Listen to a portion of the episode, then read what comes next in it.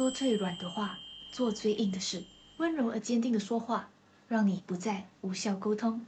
我们这里有句话叫做“越亲越杀”。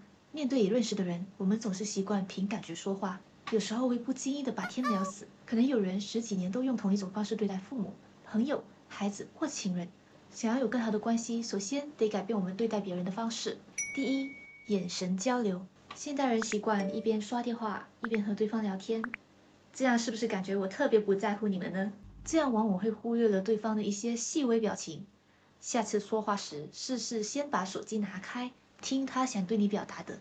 第二，基本礼貌，特别是亲人之间，可能要对方帮你拿个东西，就说：“哎，那个我口渴了，不会顺手把水瓶拿过来吗？”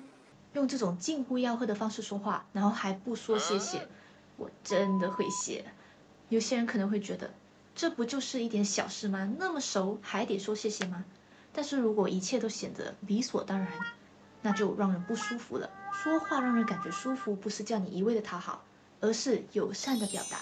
说一声谢谢，记得在后面加上名字，或者说谢谢你。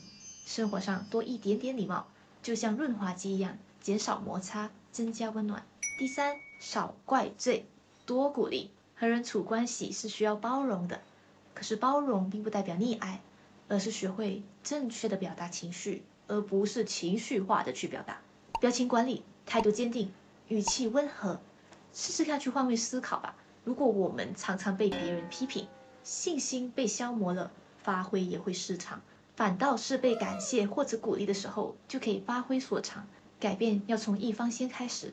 如果对方在你尝试沟通和改变过后，依旧对你刻薄，那也就不必勉强了。他可能根本和你不在一个 level 上。